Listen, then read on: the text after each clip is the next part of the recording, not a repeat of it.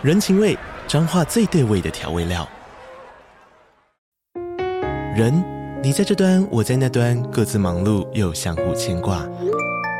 情，街角的吵杂声传递温暖与思念。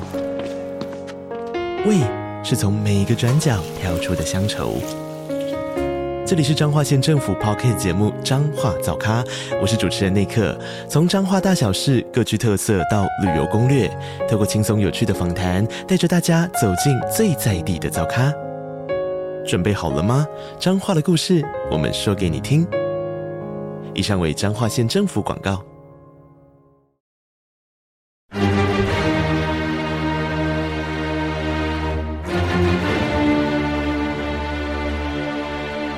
赵少康时间，吃喝玩乐骂，和我一起快意人生。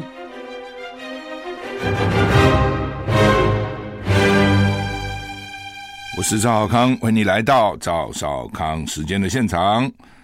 台北股市涨五十六点啊！台北股市现在涨五十六点，昨天台北股市涨了五十哦，台北股市现在涨五十九点。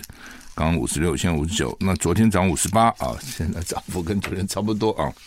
美股道琼昨天小跌零点一六个百分点，S M P 五百小跌零点三八个百分点，纳斯达克小跌零点一三个百分点，费能费城半导体涨了一点零五个百分点。欧股三大指数，英国、法国、德国，英国、法国小跌，德国小涨。台股涨六十八点，天气唉不好啊，湿冷。中央气象局今天清晨对基隆市跟新北市发布大雨特报。今天基隆北海岸有局部大雨发生的几率要注意哈。不当然海，我其实基隆北海我蛮蛮喜欢去的，什么时候都有它的特色了。晴天有晴天的好看，雨天有雨天的好看哈。气象局说。今天持续受到强烈大陆冷气团的影响，北台湾整日寒冷，其他地区早晚也冷。中部以北低温清晨，还有东北部十二到十四度，最低温还是一样啊，出现在苗栗三湾乡的大河十点三度，南部及花东低温十五到十七度。预测白天高温，北部、东北部十四到十七度，其他地区十九到二十六度，就是北部十四到十七，跟东部哈，北部跟东北部了，就那个最高也不就十七度了哈。目前有九个县市被发出低温特报哈，就是橙色灯号，非常寒冷，新北市、台北市、桃园市。另外呢，黄色灯号是寒冷，就有十度以下气温发生的几率；橙色灯号是有持续十度左右或以下发生的几率。哦，就是啊，十度连连续好好好好长好几个小时啊，或者十度以下，那是这是橙色的啊，那黄色是哦哦碰到十度又到十度这样，并没有连续很久这样。寒冷就是有十度以下发生的几率的，有基隆市、新竹市、新竹县、苗栗县、金门县，所以呢，反正就是湿冷哈。一早我看外面也是下下雨哈，又冷又雨，这讨厌啊。如果说光是冷啊，不下雨，干干的哦，甚至有时候冷还有阳光，就觉得还好还好哈。哈马斯谈判说软化了哈，也不真的假的了，反正变来变去。拜登说。希望加萨在三月四号前能够达成停火。拜登表示，他希望以哈冲突能在下个月下礼拜一，下个月四号就下礼拜一前达成停火协议。以色列持续深入猛攻加萨，已在欧美舆论遇到大逆风。不过，以色列总理尼坦雅胡日前还是说不会停止进攻。并将取得最后胜利。CNN 报道，拜登被记者问到停火协议可能即将达成，他回答说：“我的国安顾问告诉我，已经接近了，已经接近，但还没有完成。我希望下礼拜一时候已经达成停火的协议。”哈，你看这个停火协议也谈了很久哎。根据两个熟悉停火谈判内容的消息来源说，以色列先前指控哈马斯以强硬立场做协议谈判是痴心妄想。以后，哈马斯对关于人质谈判以及加沙停火的部分关键要求做出了让步，使得参与谈判的各方能够更接近达成一部初步的协议。除了停火以外，还能再有一部分以，还有一部分是给以色列人质获释的部分啊，就停火是一部分。当然了，以色列说你人质获释我才停火嘛，我停火就让你人质先还我，这个意思啊。反正谈判就是这样了啊，漫天要价就地还钱。哦，开始一定呢，双方或者有一方，哇，这个价码喊得很高，然后哦，再慢慢谈吧，再去杀啊，这、会拖很久的原因就是这边啊、哦。因为只要一开始我就开一个很低的价码，那如果你同意了，我会很后悔，就是什么，我应该价码开高一点了，为什么开这么低呢？哦，就买房子哦，大家讨价还价。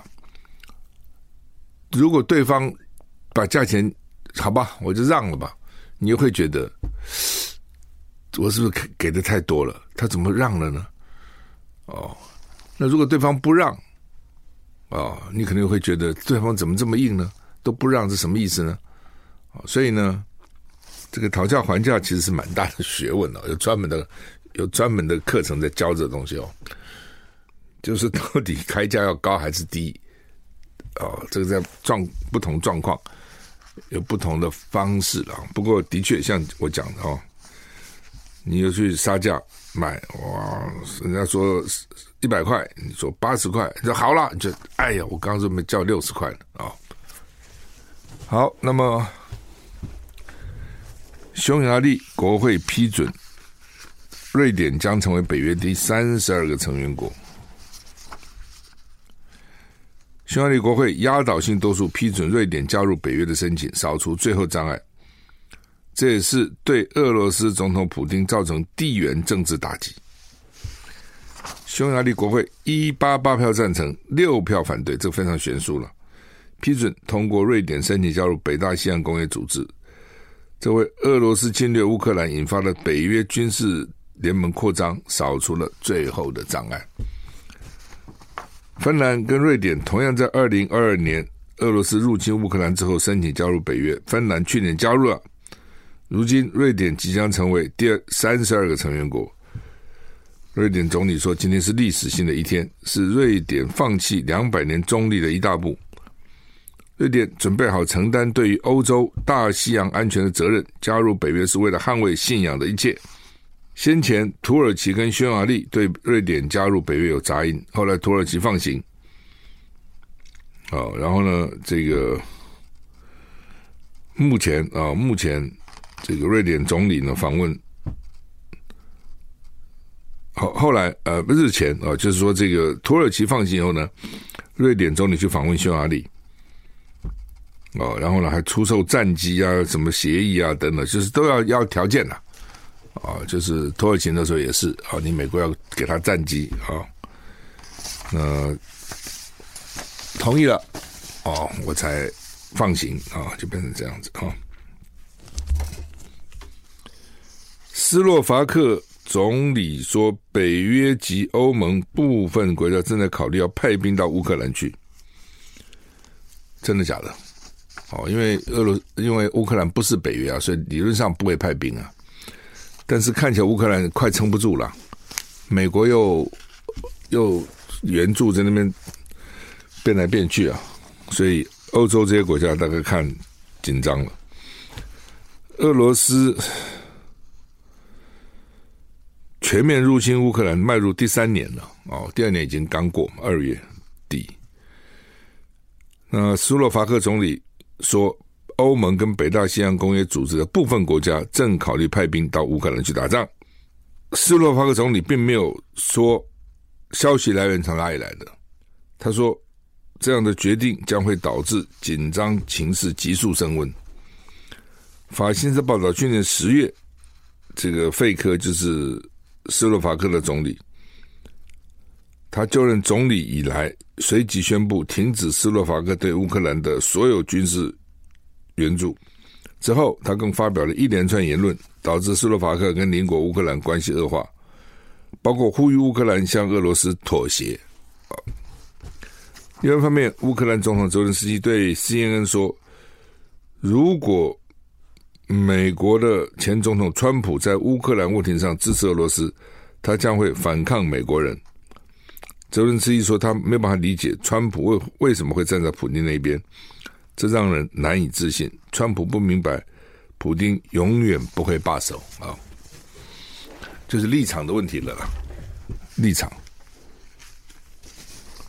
川普就认为说，北约这些国家自己没有出钱给自己啊，出钱太少了啦，都靠美国了。那你们要跟我们美国要钱，联合国各种机构也是，又不听我们美国的，又不选我们呃做领导。哦，通常选一些别的国家，就是光叫我们出钱，所以呢，川普就觉得这个不对啊，所以要 make America great again 啊，让美国再次伟大，就不能干这些蠢事啊等等。蔡英文跟赖清德联袂出席日本天皇陛下华诞庆祝酒会，NHK 说两国断交五十二年来第一次见到。日本台湾交流协会昨天晚上举办日本天皇华诞庆祝酒会，总统蔡英文、副总统赖清德都联袂出席，引起国内外各各界高度关注。日本 NHK 大幅报道，特别指出，这是两国自一九七二年断交以来，时隔五十二年后，再次由我国现任总统、副总统出席活动，显示日本与台湾的关系更加密切。其实并不是总统、副总统一起出席的。通常总统、副总统一一般来讲不会在同一个场合出现。赖清德是总统当选人了。蔡英文总统致辞表示，台日关系越来越密切，台湾准备好要跟国更多国家深化合作。啊，也希望能够早一点加入 CPTPP，叫跨太平洋伙伴全面进步协定。台湾也会加强化自己的自卫力量。赖清德致辞表示，台积电在日本熊本剪彩开始量产，可预期台日贸易会往前走。台积电这个不错哈，熊本啊后发先至，啊，绕岛还没盖好，那日本已经盖好了，你这这边就看得出来日本跟美国的差别了哈。日本东京啊，东电哈东电东京电力说，二月二十八号开始呢排放第四波核处理的水。日本东京电力公司。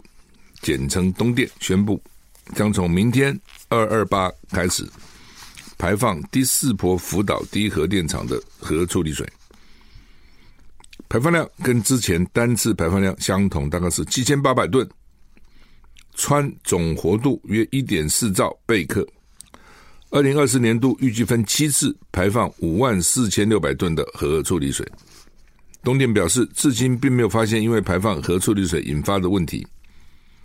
在周边海域的监测数值均低于标准值。福岛第一核电厂在二零一一年三一一大地震受海啸侵袭发生核子事故，持续注水冷却反应炉内核融合燃料棒时产生的污染水等，透过净化装置除去氚以外的多数辐射物质，剩下的水。就称为核处理水，叫 ALPS 处理水。那我们的核安会说会透过跨部会合作及四项配套措施，守护台湾海域跟民众辐射的安全。就是日本自己搞了一个设计一个设备，叫做 ALPS 啊，他们说除了氚以外都可以处理掉。那是不是这样子啊？就日本人自己知道了啊，他这个处理也不给别人看，也没有叫你来参观啊。他就说：“我都处理掉了。”那主要三一大地震的时候呢，因为他当时啊冷却水不够啊，哦，不像说我们这个核电厂这个冷却水站在站站在山坡上，它在平平地上，洪水一来就淹没了。那所以呢，他现在要必须要水一直不打不停的打冷却水到冷却反应炉里面的核融合燃料棒产生的。就要要要去冷却了，冷却的话就会产生污污染水，那把那个水打进去嘛。再加上因为它这个上面什么大概有都都，我看那个都破了，所以呢雨水什么也会下来，哦，所以也会污染。反正哦，他就硬干。事实上呢，他一定有问题了啊！没有问题的话，他早就排了。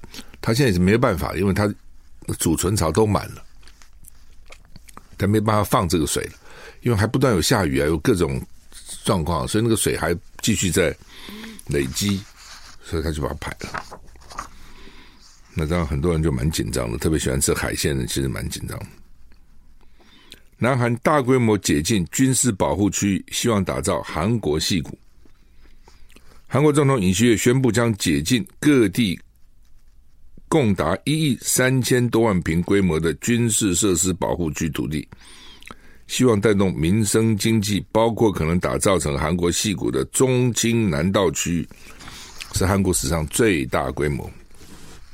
就是政府。其实里面都有很多土地，正是这台湾政府的手上其实很多土地，哦，只是不肯拿出来哦，或者拿出来拿的奇奇怪怪。那比如说韩国，因为它就有很多军事设施保护地、军营啊等，台湾也有了哦。那你在很多地方都禁止摄影、禁止绘图、禁止怎么样、禁止这个啊，这军事设施啊。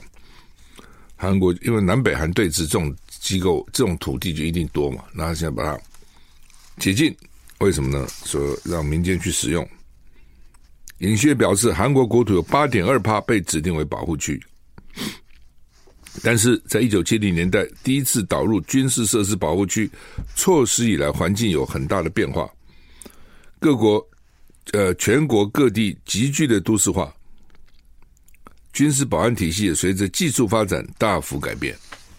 哦，你保护那么多干嘛啊？哦你说你有秘密，呃，卫星把你照出来了啊！反正呢，科技越来越发达，很多的很多的措施的必要性就被受到质疑啊。经过详细确认军事必要性以后，韩国政府敲定这次军事设施保护区域解禁，包括韩国最大的空军基地瑞山机场周边保护区，占地一百四十亿平方公里。原来一个空军基地旁边都给它杀或杀。设置成保护区啊，那说这个可以不用了，一百四十亿平方公里蛮大的。除了利用既有的军事设施推动国防产业发展，设立国防未来技术研究中心，将中清南道发展成国防产业基地以外呢，尹锡悦指示相关单位为企业提供积极资源，要把中青南道打造成仅次于美国矽谷的尖端产业基地。就是一个目标了，就等下变成一个高科技的基地了，意思是这样。南韩哎，这个还在搞，医界抗议扩大这个医招的医医学院的招生，集体罢工，辞职行动持续发酵。根据南韩卫生部礼拜一的数据，到现在为止有九千零六名实习生罢工，很细哦，到零六个都给你算出来，九千零六个，超过一一万个人提出辞呈。对于医疗体系造成庞大负担，对此政府下通令，已辞职的若在礼拜四之前返回工作岗位，不会追究责任，否则将面临吊销执照或其他法律的后果。然后现在传出很多医院专科培训的医生也出现了辞职潮或拒绝续约。南韩哦，南韩大家知道，那韩国人那个个性都很强烈。那你这医生个性很强烈，尤其医生，哦，这是这个各国医生都受过很好的教育，哦，读书都不错，向来觉得自己高人一等，哦，所以呢，加上个性强，那就更强了。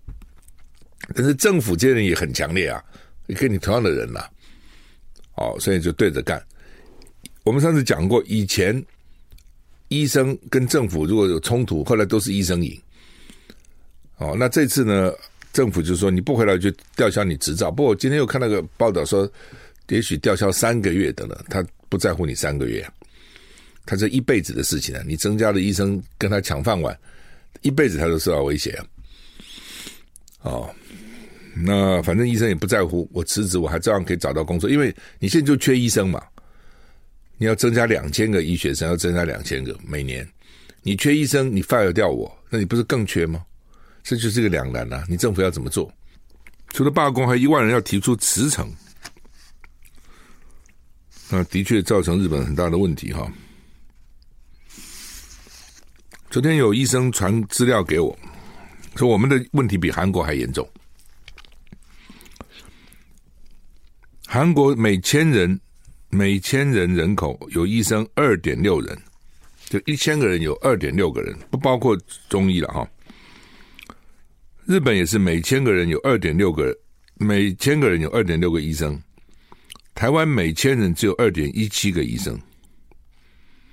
所以，台湾每个医生要服务的人口比日本、韩国都高。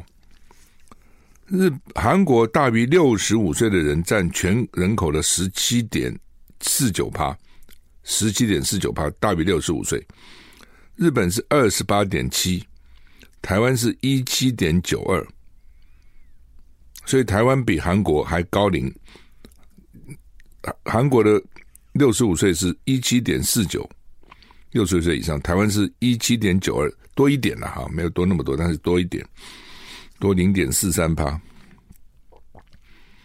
所以台湾的医疗服务需求其实比韩国更高的。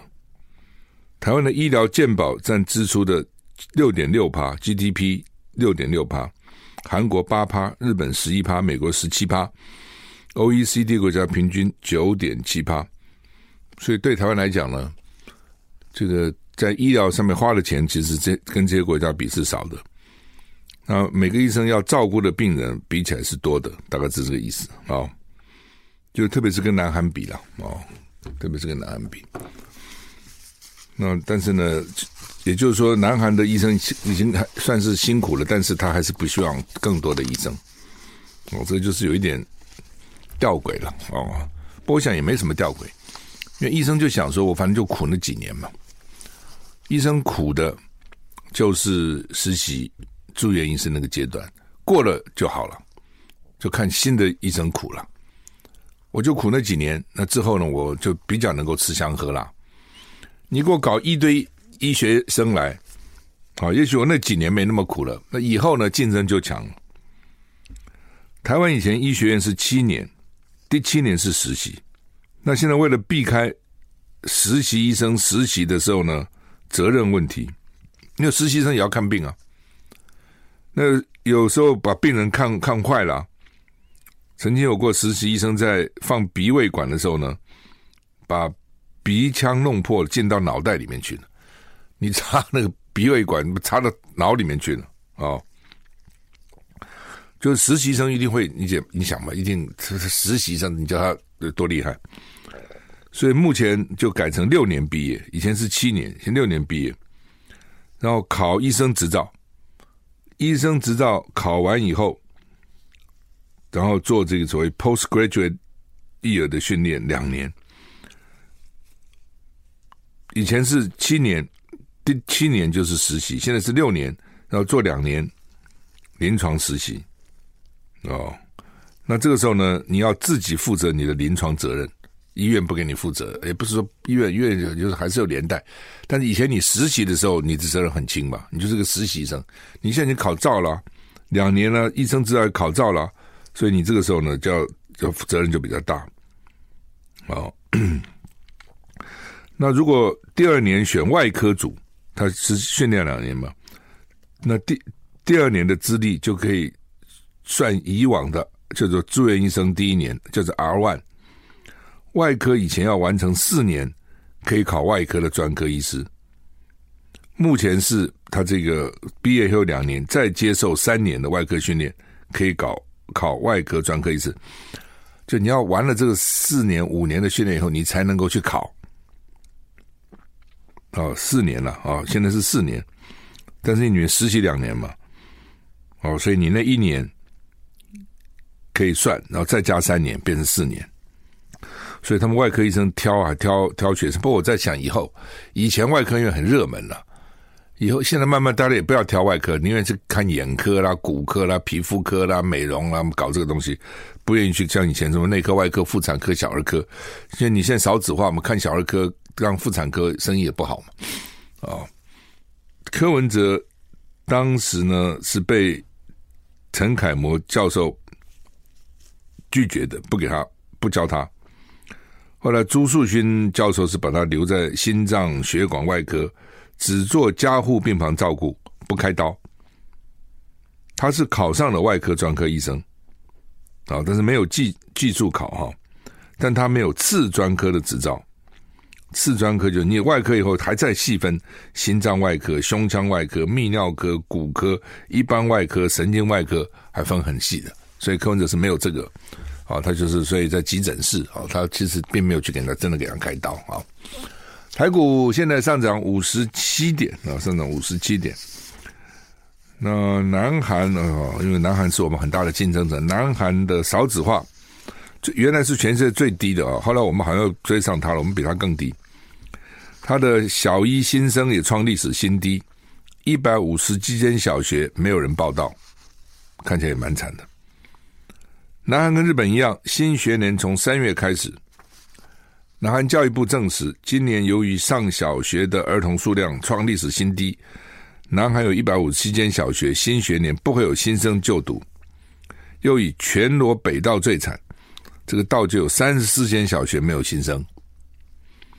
南韩教育部表示，目前确认全国三十六万九千三百二十五名儿童会进入小学就读，是一九七零年开始统计以来第一次跌破四十万大关。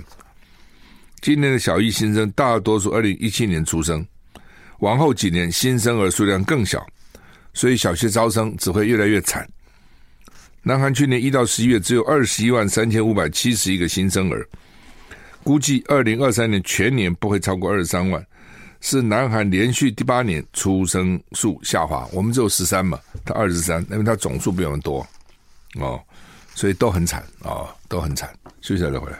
I like 103. I like radio. 我是赵少康，欢迎回到赵少康时间的现场。台北股市 上涨五十二点哈，所以南韩啊很惨啊，大家不生了啊。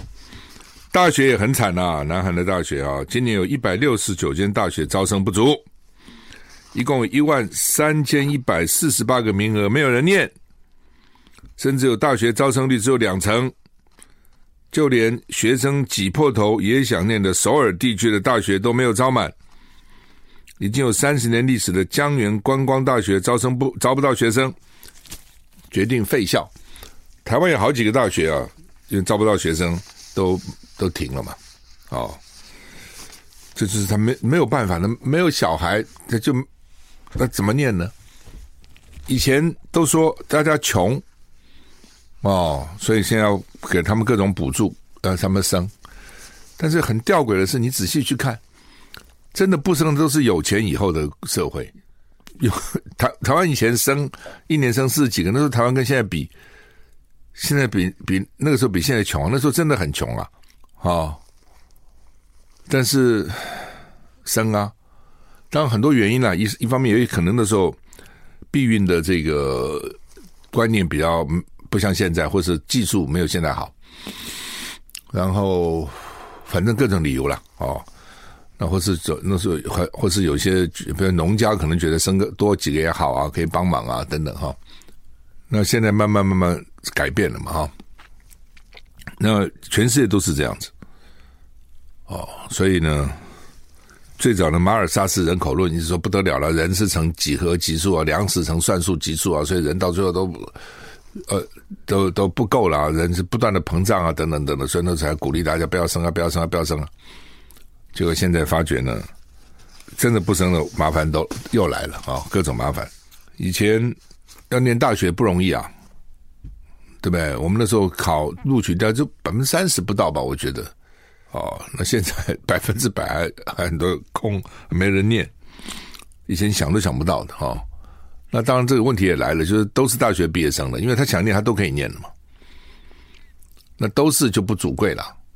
所以以后大学怎么样让加上一些职业训练？我觉得，或者我们讲职业，可能大家不喜欢专业训练，让大学生毕业以后他有一些技术嘛，否则你就念一堆东西，哦，然后呢也没什么用，那找不到工作或者找不到好的工作，这也很麻烦。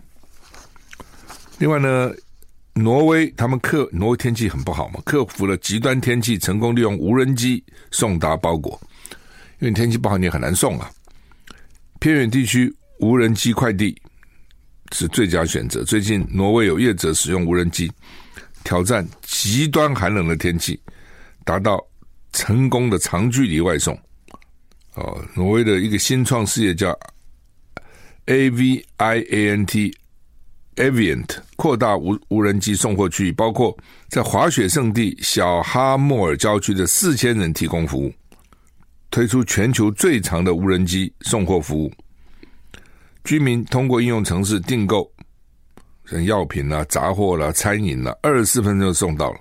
这些无人机是在新冠疫情大流行期间开发的，用于运送医疗物资，能够在风速高达每秒十二米，以及呢常年低温摄氏零下十五度的极端环境来运作。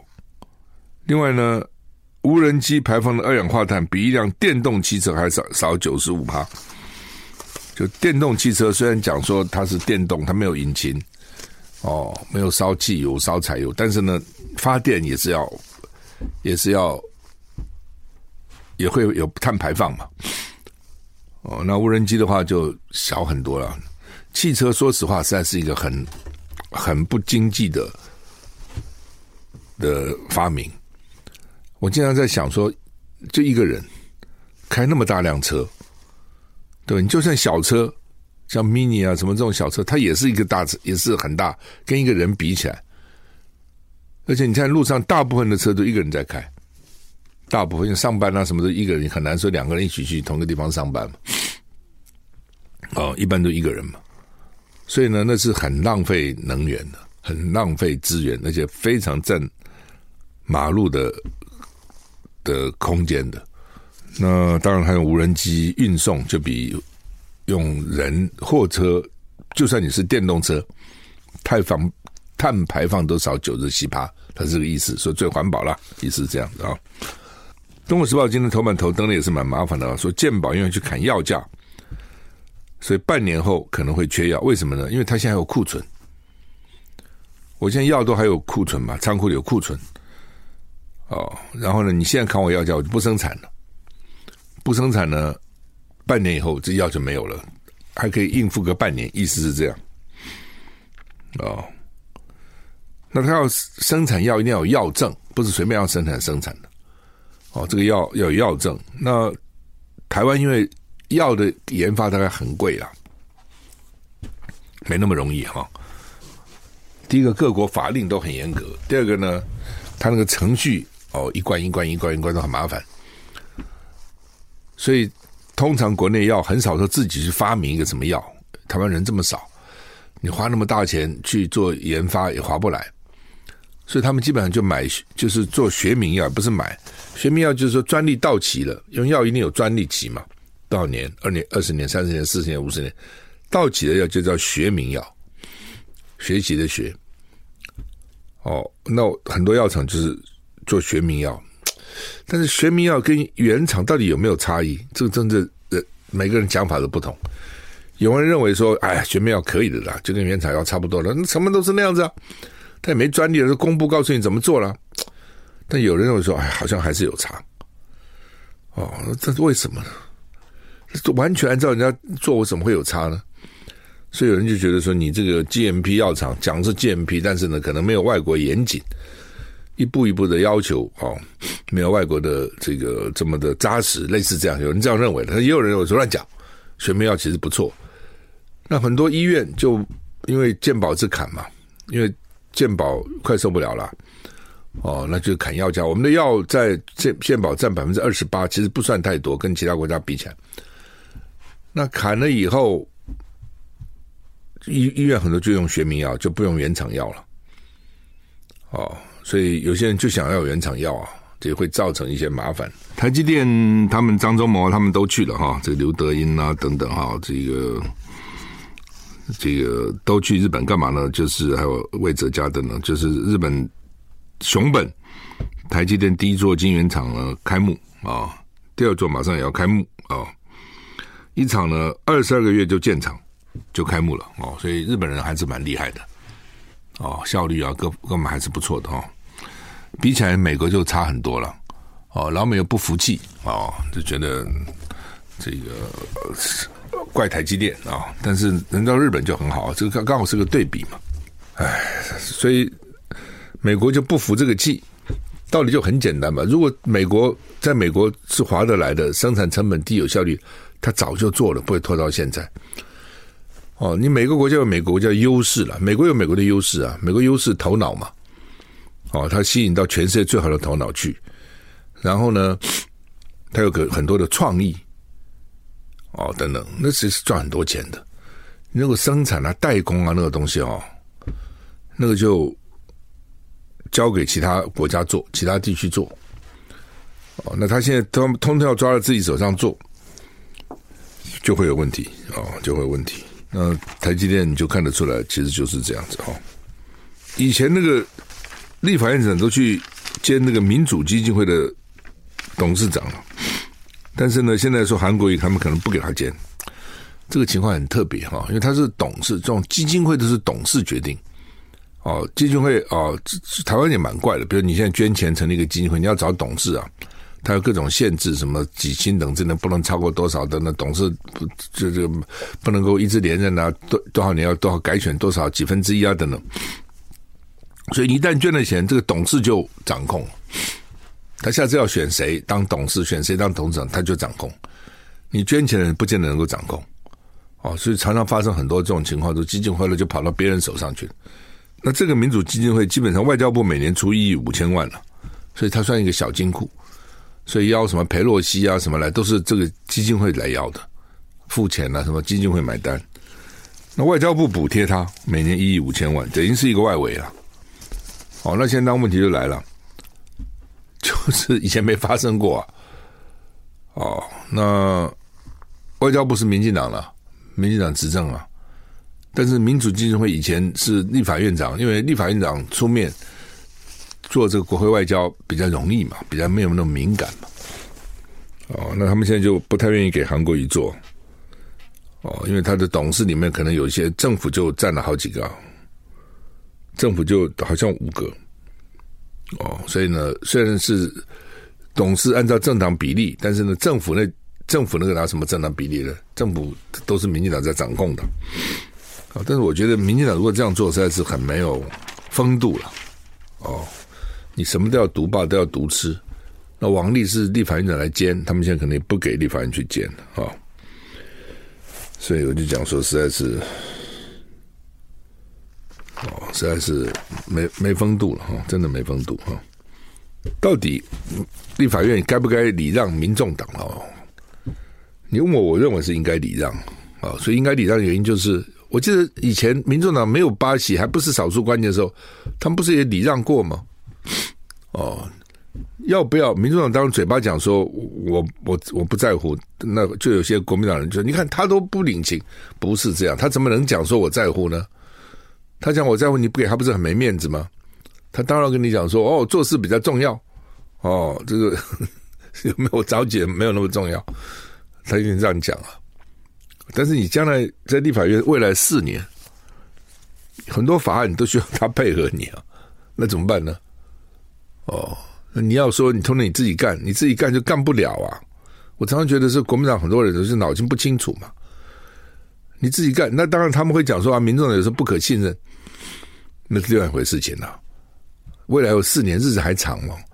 如果他真的以后都不可信任，法法案不配合，你以后不甩他就是了。又不是这一次就定终身哦。光会期四年就八个会期，每个会期都有一个召集委员。只是第一个会期表示一个善意嘛，以后就看表现嘛。这这么简单，有什么有什么问题？哦，我觉得国民党很多人就是那种哦，就是心态很奇怪。你搞政治有的时候哈，你当然要算了，但是不能太算。你很多时候你还是要有，有开大门走大路，有大量了哦，气度要大了哦。宁可人家负我，不要我负人嘛，对不对？你现在对他好，他万一将来骗你，或是不跟你配合，那是他对不起你啊。大家也都看得到，整个社会都看得到，何必你在这个时候就跟他那边斤斤计较了？一码归一码了，很很多又把总统也拿出来选。你看那个总统等他，就然后他不还不来，现在那么那这个阶段已经过了哦，在这个阶段，在立法院他就是有八席，从来没有。当然，我想也是因为历史上从来没有过真的三党不过半，这是第一次，所以大家哈还还不太习惯。哦，那民众党有的时候呢又操之过急，有的时候呢又这个运运作过火，所以呢给人印象不好。但实际上呢，他就是有八个嘛，那你这没办法，那八个还是真的很关键。哦，我那时候复选新党，现在有二十个立委，但是还不是关键。为什么？国民党过半，你二十一个又怎样？那你现在就不过嘛？你怪你要怪怪自己为什么没有过半呢？多加强一下不就好了吗？哦，当然也有人讲说，将来他要跟你竞争啊，他要跟你竞争，你跟那个召集委有什么关系啊？不给他召集委，他就不跟你竞争了。他是个政党，他本来就要跟你竞争，有什么了不起呢？那你就要表现比他好啊。对，下次啊、哦，他如果每个选区都给你摆上，光不要讲别的，六都每个都他都放个候选人，你也很头痛啊。每一个选区立委都给你放个候选人，分你的票，你也很头痛啊。所以这种东西，两党关系好一点，将来比较好沟通了。好，甚至将来说好，要不要这个先哦办一个初选？这个去你赢就你来代表选，我赢就我代表选。免得两个在那边厮杀来厮杀去，这样，那就一定要双方有互信哦，然后呢，这个彼此都愿意才可以嘛。假如你现在就搞得情绪很坏，没事没事骂人、羞辱人家，哦，那到时候你怎么去谈呢？这是好几个地方其实都是因为有两个候选人就落选，总统不就这样子吗？气象署买了第六代电脑。花十五亿，其实十五亿也不多，对整个国国家来讲算什么呢？说将来呢，这个气气象的预报就可以更准一点，那早就该买啊。所以以前台风七天以前预报，现在十天以前就能预报了。哦，主要的原因就是电脑这种超级电脑运算啊等等啊，你各种资料进去哈。所以是第六代了哈，我记得那个时候我在立法院都对这种我们都非常支持的，就觉得你这这个气象局就尽量去买好的东西，这个钱不用省了。很多人喜欢省这个钱，我说你这个钱有什么好省的？对吧？你一个预测错了都很惨哦，一个预测错了，这个大家都跟着倒霉。好，那么美国军人哦说，居然在以色列的使馆外面自杀自焚呢。空军工程师在以色列驻华盛顿大使馆外自焚抗议，就说美国不应该去搞种族灭绝这些事情。但我这届不叫种族灭绝了，反正就是打巴巴勒斯坦。好，连军人都出来了哈，这个事情蛮大的哈。好吧，我们今天时间到了，谢谢你，再见。